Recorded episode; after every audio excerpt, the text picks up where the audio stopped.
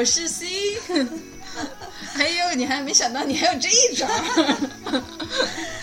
啊，大家好，我是 A。呃，很高兴我们今天要录一期比较欢乐的节目。嗯，啊，对，从刚才的音乐中应该已经感受到了吧？嗯，节目开始之前呢，说先扯点别的。嗯，我们弄了一个叫就是 Podcast Podcast，就是 iPhone 它有内置的一个叫广播之类的吧。中文叫广播，英文叫 Podcast。就如果有是用使用 iPhone 的用户，可以去那个 Podcast 去 search，就是去去搜索 AC 闲聊，然后就可以找到我们的节目。However, but 它不会，你如果在 Podcast 上听，就不会显示我们荔枝上的流量。所以，要不是你回锅的时候再去 Podcast 上听，至少我们荔枝上可以看。我们现在对那个软件还不熟悉，呃，所以好好像还没地方看可以就是播了多少次了。对，无法看。所以但，但是如果大家愿意去写 review 的话，哦，就像下载 APP 一样，可以写 review。对，可以写评论，然后有人会看得到。啊，反正荔枝上面就是你你受收听的次数啊，然后每天的增长量啊，还有甚至用户的分布啊，它都有一个 report，所以还是荔枝的 APP 对我们来说是更有用的，嗯，就就多一个选择嘛。对，给大家就是另一个途径。你如果喜欢的话，也可以。好，嗯，还有啥事儿来着？还有一个就是有一个听众问我们节目是怎么录的。啊，对，就是你手机上可以下载那个荔枝的 APP 嘛，然后它就可以直接录制，然后你也可以把音乐导入，加音乐了。嗯然后我们平时也会用电脑录，就用那个电脑自带的那个录音功能。嗯哼，嗯电脑你也可以加歌，嗯，就是好多种选择。好，嗯，让我们来谈《继承者》吧。没错，为什么这么兴奋？我们是内心带着怎样一种欢快的情绪呢？啊，是因为觉得它是韩剧吗？嗯，可是我觉得是这样，大家可能有一个有一个偏见，就好多人就会说我不看国产剧，或者我不看韩剧，我看英剧、美剧、哎，澳大利亚剧。我不看国产剧，国产剧有好看的，《潜伏》就很好看啊。好多年了。最近这几年我们就看哎，你别，你先别别攻击人。好好，呃，就是韩剧，就这部韩剧，其实它那个编剧写的很细。这个编剧还有一部作品也很好，叫呃《秘密花园》，是我很喜对，就欢的一部。从前面很多期节目，大家应该可以了解到，我们属于那种什么都看就。比较思想比较深刻，然后学术没有五车也有一车的，受过高等教育的留学生。我有两个 master。对，就是我们为什么要来讲这么一部韩剧呢？就是说明有我们自己的道理，我们希望大家听一下我们的说法，嗯而不是就看到题目就说，咦，居然讲韩剧很 low 什么的。但已经听到这儿的听众，我要感谢你，因为你还是点进来了。对，首先我们俩对于这一部这一部作品是高度给予了高度评价的。嗯，当然，但不是因为他狗血啥啥高度评价，请继续往狗血下听。对他不狗血，呃，当然也因为大长腿很帅。就这个，我觉得这个剧它就像一个长得很美的女演员，然后大家就会觉得她是花瓶对但其实她有内在，她竭尽所能的炫演技或者是炫思想，告诉大家我不只有外在，但大家还是觉得说哇，继承者嘛，大长腿嘛，年轻演员嘛什么的，就是她被他这个华丽的外表，我觉得就还还是我之前就讲的一个那个本科生小女孩儿，她就嗯觉得这部剧不好看。我觉得她就是没有看懂。对，所以我们这次呢就要给大家抛开，说，嗯，你看懂继承者了吗？哦，对，为什么起大观园这个题目呢？因为我就想说，这其实是 A 起的啊。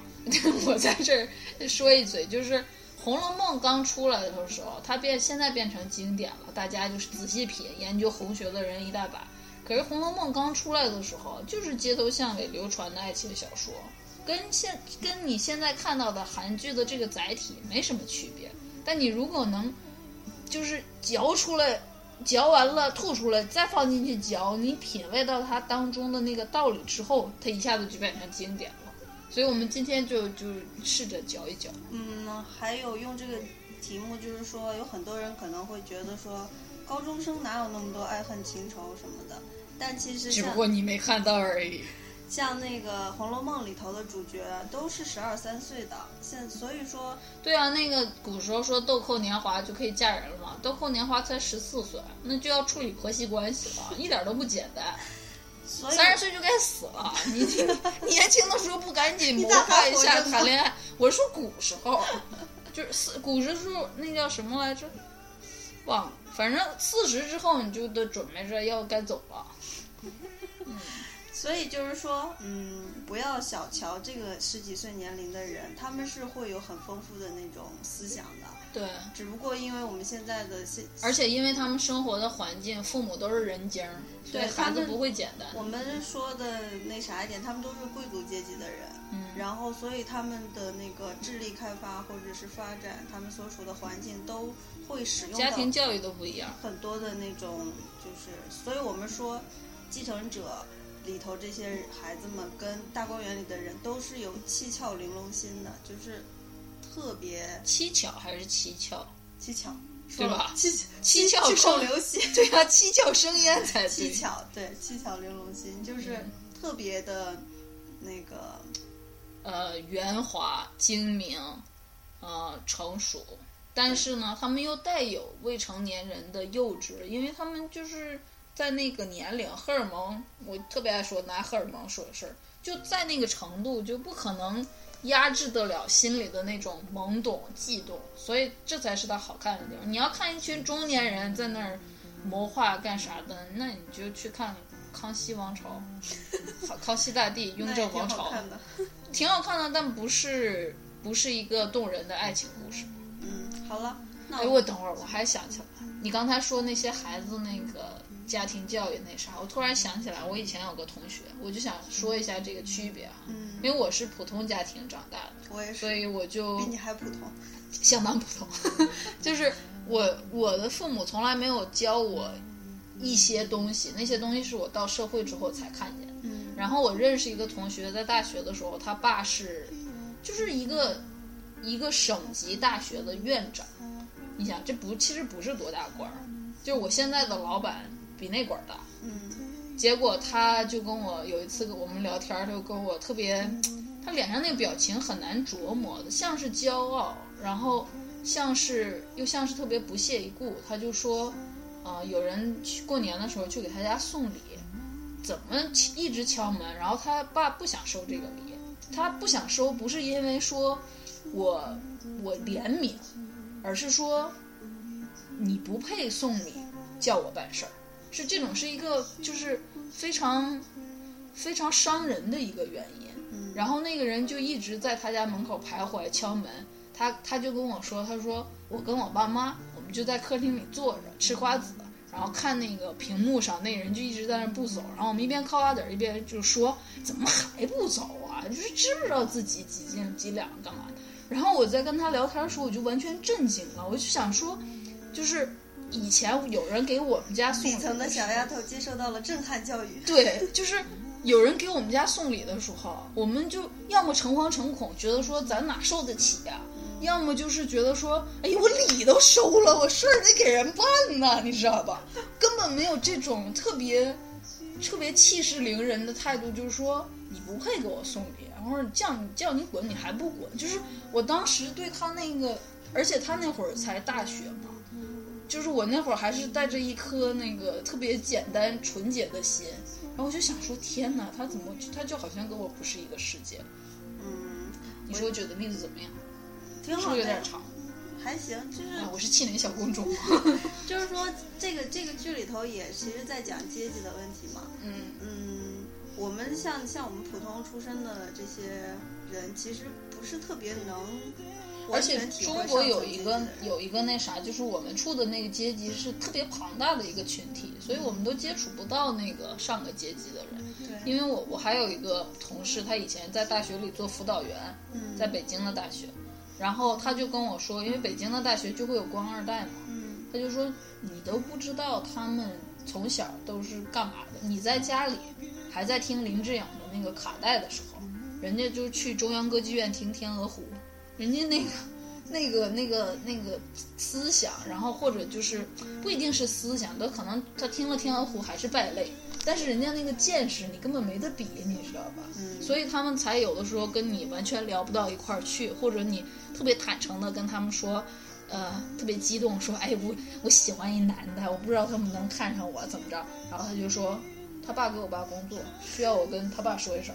就是就是这种，你知道，呃，就是。一般我们我们这种庞大的工人阶级阶层或者中产阶层，呃，不能叫中产了。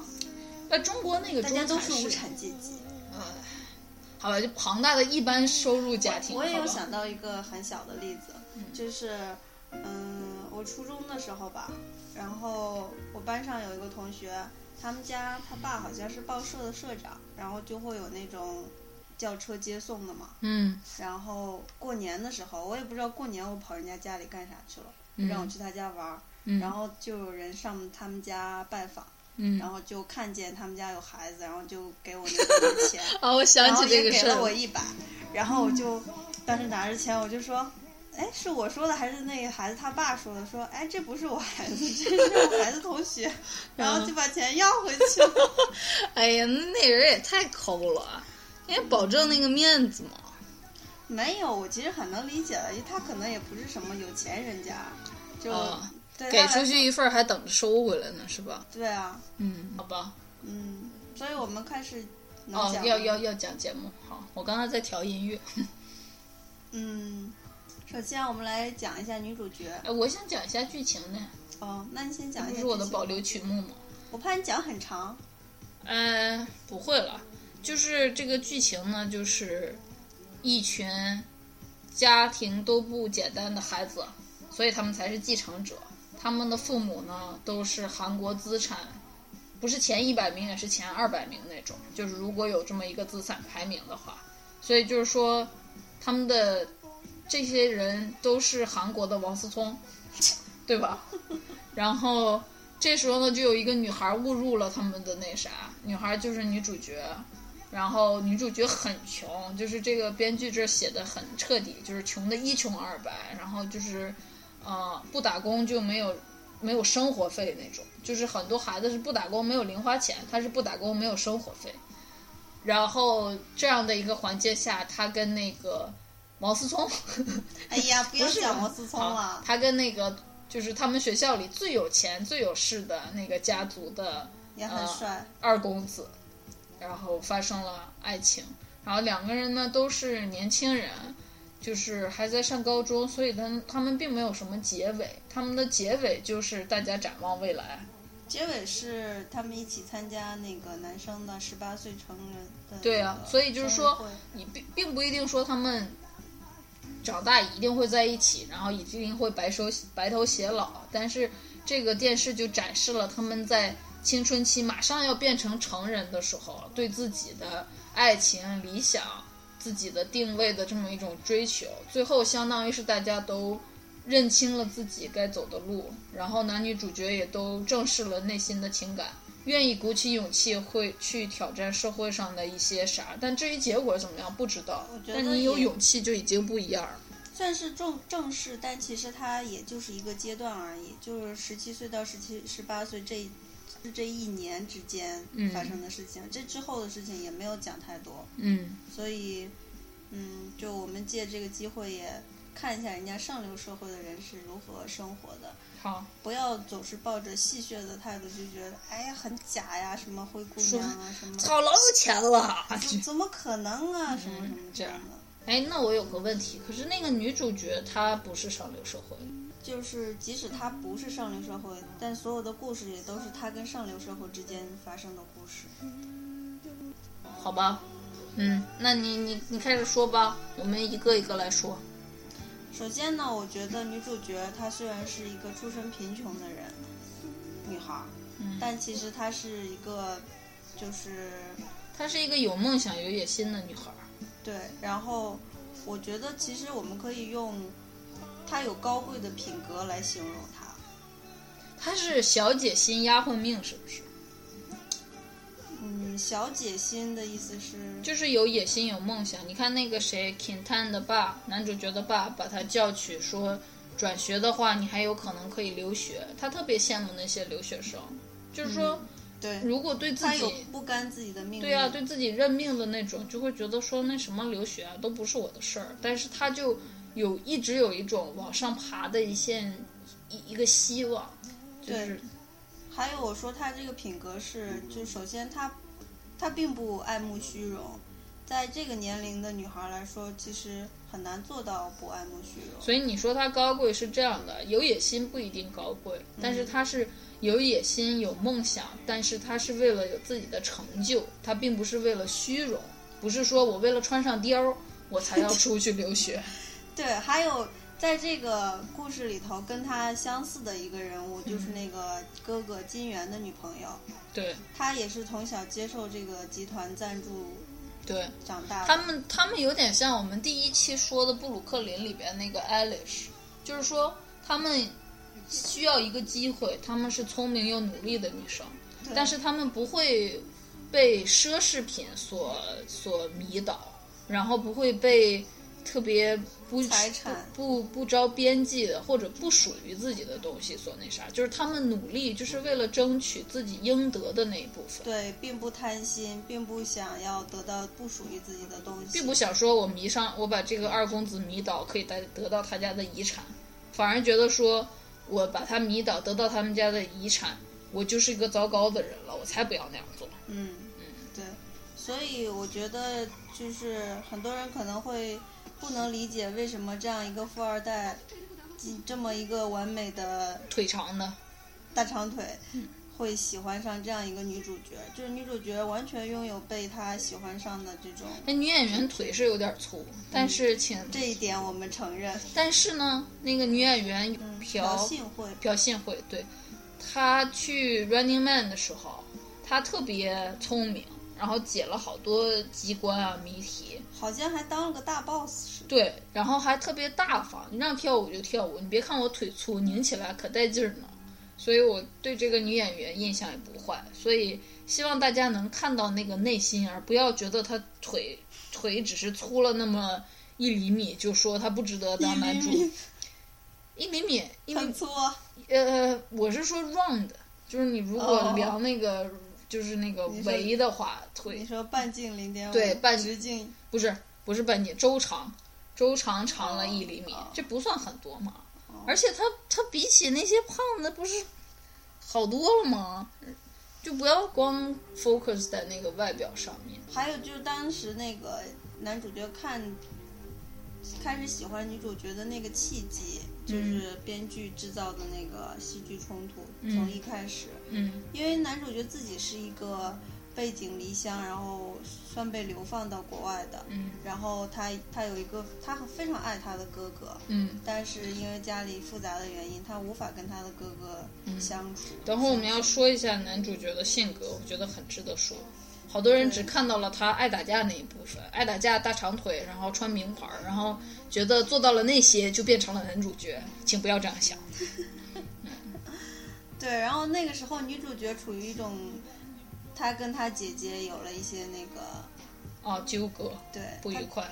对，所以其实男主角在那个时候他是一个，他一直在国外是处于很孤单，然后很忧郁的状态。嗯。然后他也看，这个时候他看到了一个，就是首先是东方面孔的一个女生，嗯，然后再遭遇一个特别难就他堪的局他应该有 sympathy，就是共情，嗯。因为他自己家里也不是那么幸福，然后看见女主角被自己的姐姐伤了心，他应该有那种内心有所触动，就是有点想帮她。嗯我觉得这块儿就是因为以他们两个的阶级，他们是没什么办法能够相遇有别的机会，所以这相当于是给他们提供了一个之前谁说的一个就是写戏剧的一个点，就是给他们提供了一个时空，让这个两个人相遇，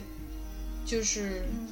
要不然你你怎么写呢？他们可能只这个女生不可能转学去那个私立高中，就是故事没办法发生。对这而且这个不是不切实际的，就它就是会发生。当时相当于是提供给这两个人提供了一个平台，就是大家不计背景，如果就这样认识的话，你能不能吸引我，我能不能吸引你？他们就在当时的那种情况下对彼此动了感情，但是他们回到韩国之后要面临的是那个巨大的鸿沟，怎么办呢？所以他们就这这个年轻人的智慧，年轻人的荷尔蒙，然后年轻人对前途的迷茫以及追求，就都在这个剧里展现。怎么样？我这个结论做的不错吧？嗯，那你觉得，就是有一些人可能会觉得女主角当时想抛下母亲自己去美国是一种自私的行为？是这样的，就是我不觉得他是自私的行为，即使他是自私的行为，他也是值得肯定的自私的大行为。家其实可以设身处地的想一下女主角的处境，嗯就是她刚刚还不到十八岁，然后学习非常努力，非常好，他就班上总是考前几名嘛。然后家里头爸爸不在了，嗯母亲就是在别人家当保姆，嗯然后在韩国上大学非常贵，嗯所以他几乎也没有可能上大学。嗯一个一个这么有志气，然后又聪明的嗯女孩儿，没办法，只能像布鲁克林一样去纽约了。对，就是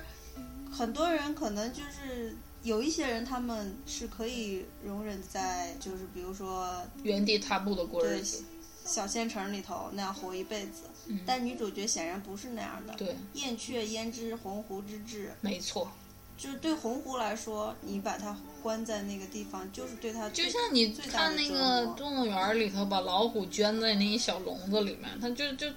就我以前爱说的不不人性化，就是不兽性，就是之前我说谁来着？我说别跟那个四点半公园里的狼似的，就是四点半的时候狼就该出去捕食了，干嘛？但你把它圈在笼子里，它只能在笼子里一圈圈转圈，着急啊！但你要把一个树懒关在笼子里，树懒就说太好了，对吧？要是着火了，树懒该怎么办呢？我要跑，快点儿的。呃，你说他抛弃母亲去美国，但其实他当时经受了心里很大的煎熬，比如说他自己在那儿哭，比如说他一直在下那个志气，说等我混好了一定会其回来接实这个时。候，我我对于她母亲对她们姐妹俩的这种态度完全不同的这方式，也不是特别能理解。我觉得可能是嗯，会哭的孩子有奶吃，他姐就是一个非常自私，然后又对他姐很自私，没有不考虑别人，没有责任感，然后就是那样的一个，所以他就走了。然后，但是他妈还是把钱给他，让他去国外，然后愿意相信他。嗯，对。然后小女儿呢，愿意肯在家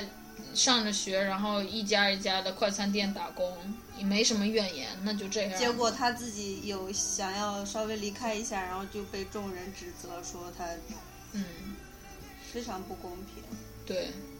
嗯，我觉得这就是每每个人都会面临的人生难题，它绝对不是容易解决的，绝对不是说，啊、那我有一个地方把妈妈送去啊，妈妈跟她的朋友一起生活就不寂寞了，不会，什么东西都是有代价的，尤其是美好的东西。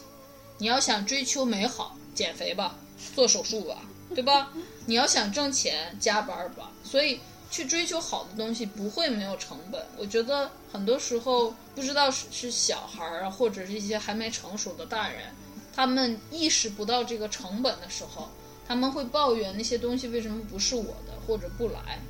然后或者是得到了东西，然后抱怨那个成本为什么会随之而来，但是它就是有成本的，这是一个定则，就像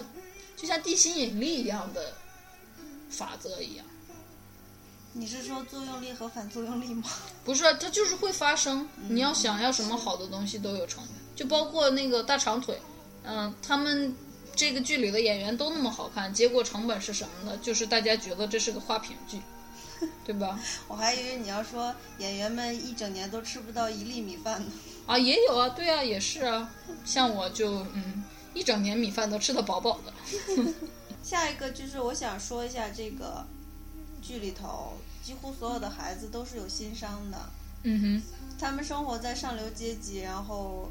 呃温饱不愁，嗯但是他们每个人几乎就是有各种各样的原因导致他们对，有心伤。嗯，比如说男主角呢，他就是他是二儿子，他是庶子，就对是私生子吧。对他母亲是没有上户籍的。对，所以就是说这个社会呢接受不了他母亲，他母亲就是一个没名字的人，隐没名分形的的人，对，然后去连去开家长会都没有名义，因为他有一个名义上的母亲。对，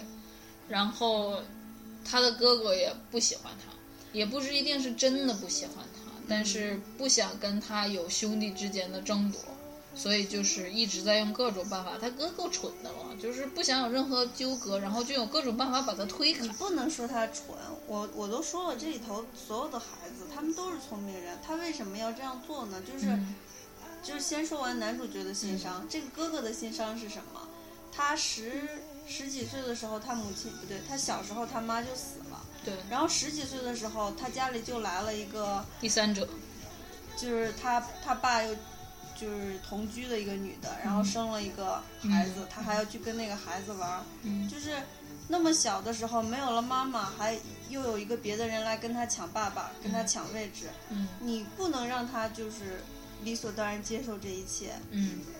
但其实我们能发现，他跟那个金叹他们俩的感情其实是很深厚的，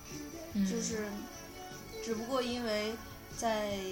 这种权力上的争夺的时候，他会他不能放弃自己的这个地位，他必须得进行这种争夺。嗯如果他的兄弟进来了，他们就得进行撕咬。嗯他不想这样，所以他才在尽力全力的避免推开他。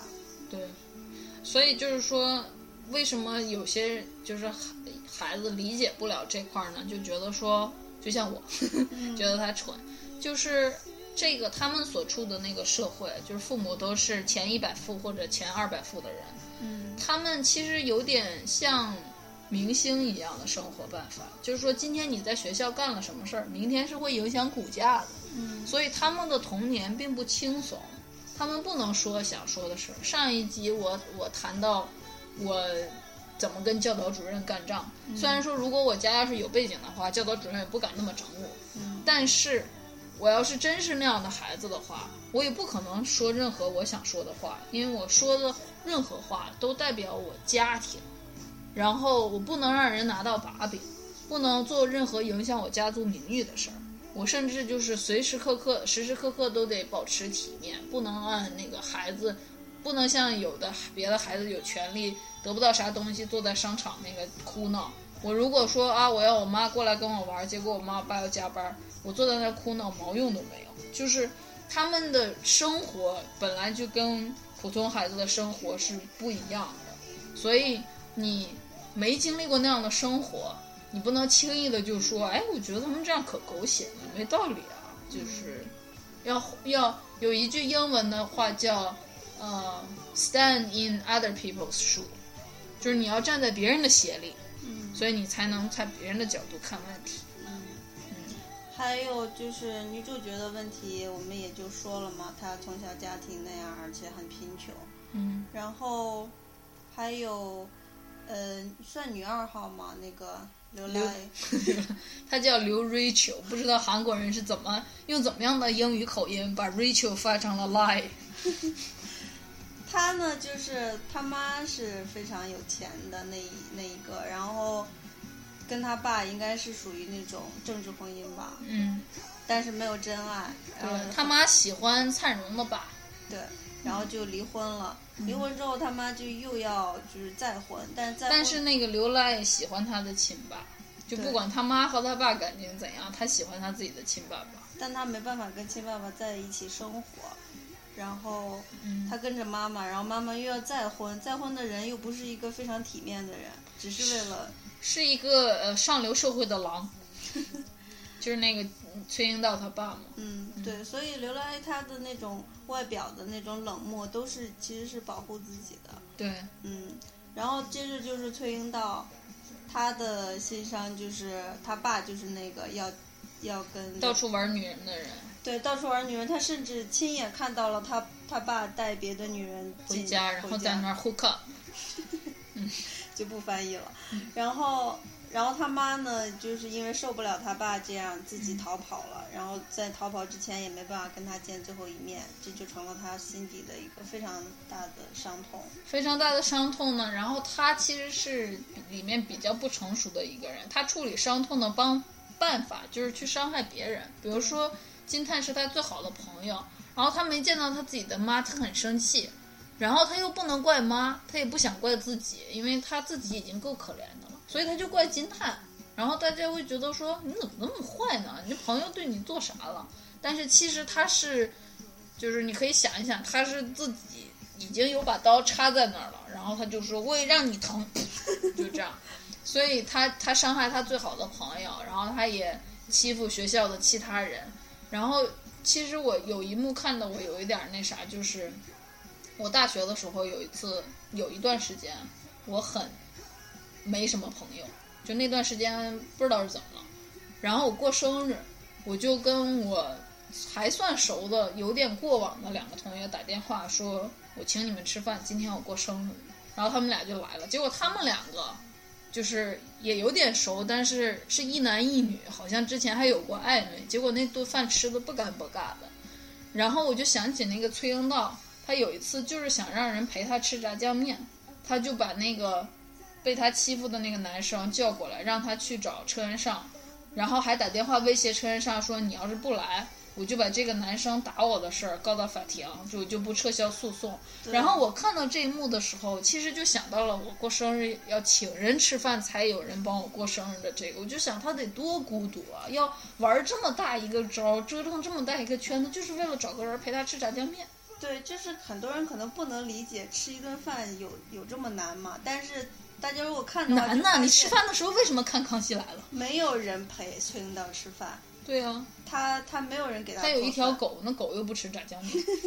就是他住在酒店里头，然后他叫外卖，他吃方便面，没有人给他做饭。对。最最后有一段有一幕是他去找那个车恩尚，然后车恩尚不在，车恩尚他妈给他做了一顿饭。然后他吃着那个饭，就是就要哭出来，就是已经哭出来了，已经哭了。嗯，那就是他唯一吃到的一个来自妈妈、来自家人的那个饭，所以对他来说，吃饭就是他一个对，而且他当时就是没跟他妈吃上饭嘛，他妈跑逃跑之前就是在约他在一个小饭馆嘛。对，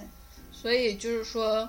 崔英道挺可怜的，但不代表他欺负人的行为是对的，所以这也是他自己的一个成长过程吧。最后那个女主角算是解救了他，啊，那个灿荣和李宝娜。灿荣和宝娜，我觉得算里头就比较。他们是这部剧里面的，就是当有一些比较沉重的剧情的时候，他们是开心果的作用。对，他们俩有点像神仙眷侣那样。但是存在，但是他们俩的未来其实就是刘赖爱的妈和灿荣的爸，就是不可能在一起。对，就是我们也想过为什么会演刘赖爱他妈和灿荣他爸这么一对儿，呃。就是中年人之间的爱情，就是他们俩是就等级非常分明。那个灿荣的爸虽然在大公司里头那么重要的一个心腹，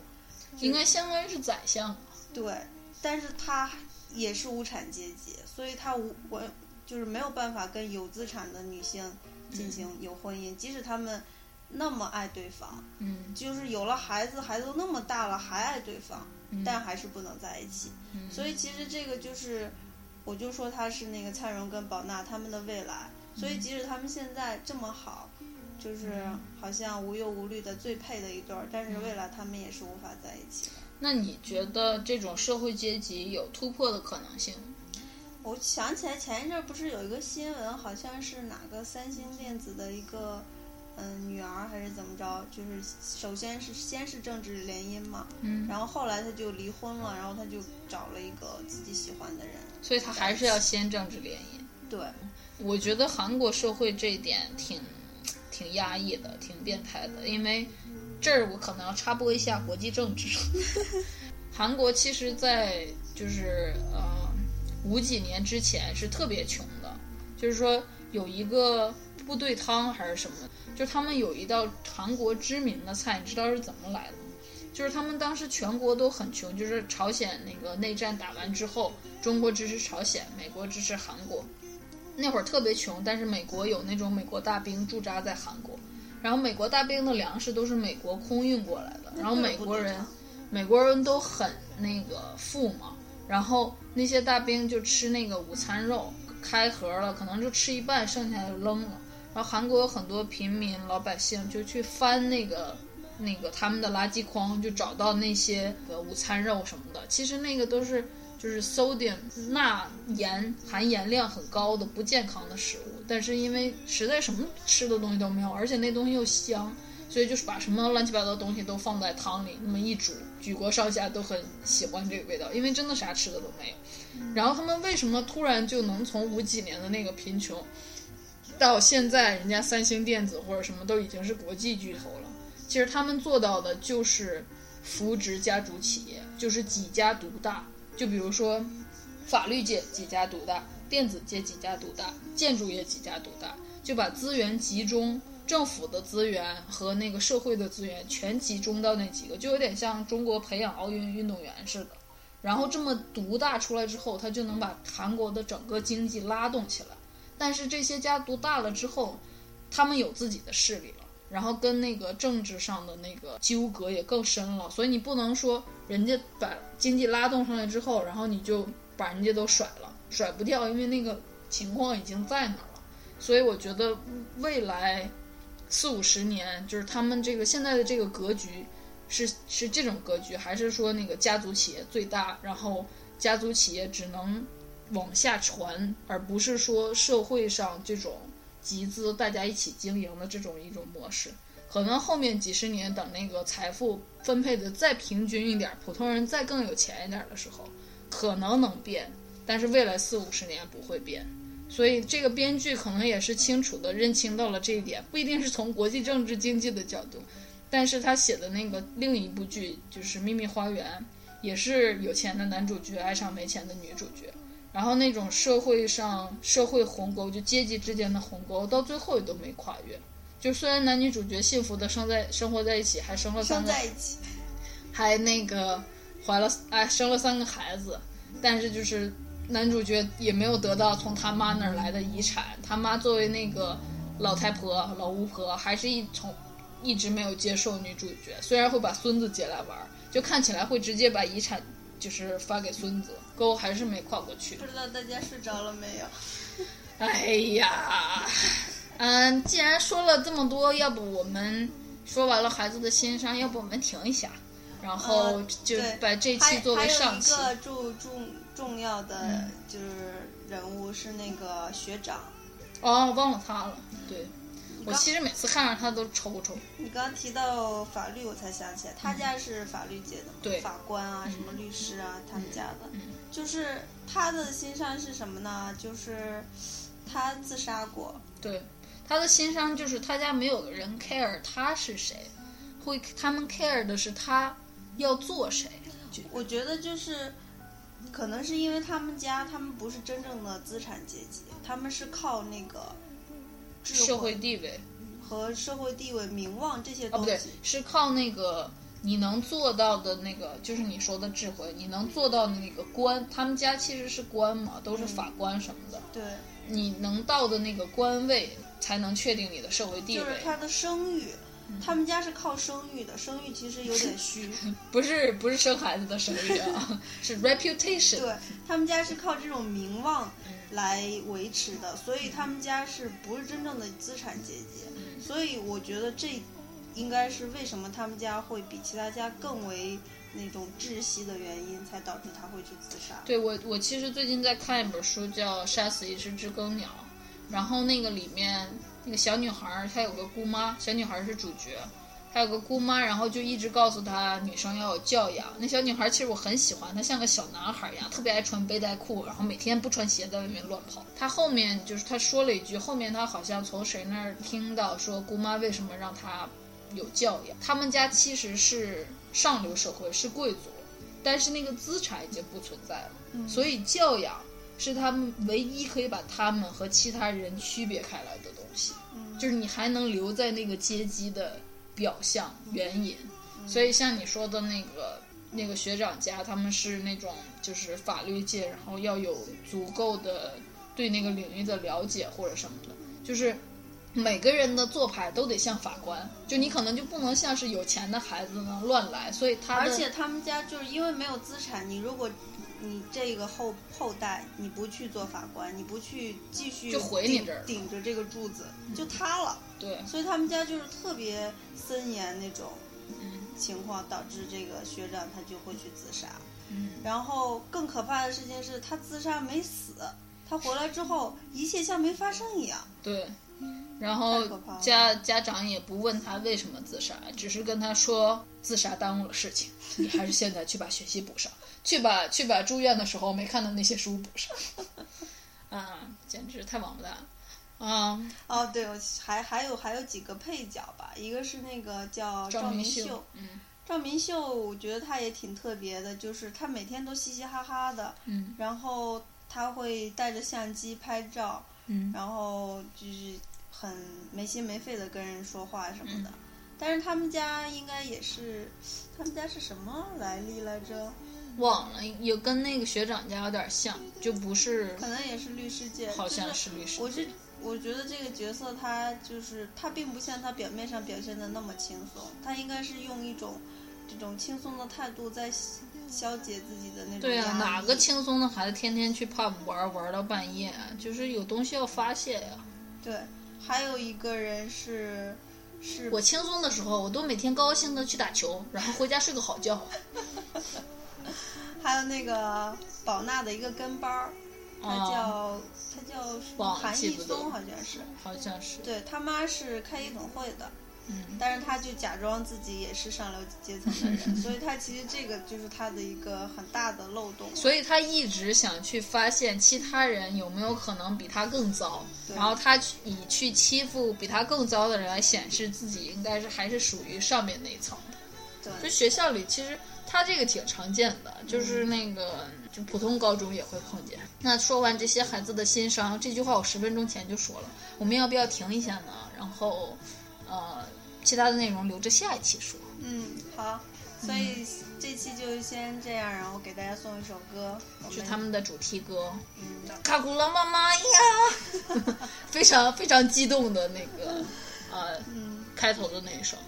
好，嗯，就是那他们那会儿是在加州嘛，加州的阳光也很好。还有打架的时候也会放这首歌，哦，打完架之类，不是打架，打完架。对，结束之前我想起来我还有个事情要说，嗯就是春天到了，我呃建议大家可以去赏个春。现在嗯就是玉兰啊、什么啊迎春啊都开了。你得跟大家说玉兰长啥样，不是每个人都像你知道哪个花叫啥，白色的 有点大。玉渊潭是不是有玉兰？他们也不一定生活在北京啊。哦，对对对，反正你现在如果出去有花就去看，拍下来上传到 Google 搜一下叫啥。如果你真有兴趣的，就是现在，你如果出去看到那种开的一一整满树白色白花花的，那就是玉兰花。不，玉兰花是大的，小的是梨花。梨花没开的吧？梨花有白色的，你不能那么告诉人家，你还不如让人家去 Google 呢。就是而且看什么花都一样，都是心情很好的。啊，对，就是现在天气也很好，然后也没有很热，然后万物复苏嘛，嗯有草啊，树也发芽了，花也要开了，就是出去赏一赏春，然后看看大自然，嗯，那个就是这样吧，如果你学校捐着你不那啥的话，你就发个烧、感个冒什么的，下午出去看看。一年只有一次啊，就是其实也不用走那么远，你你附近只要有树有什么，你仔细看，它都会在发芽。美就在你身边。对，就是就是可能我们的生活中会经历各种东西，但是像这种小确幸、嗯小的确定的幸福，嗯，就去去把它捡起来。好，我到底能不能把音乐插进来了？好啦，下期见，拜拜。拜。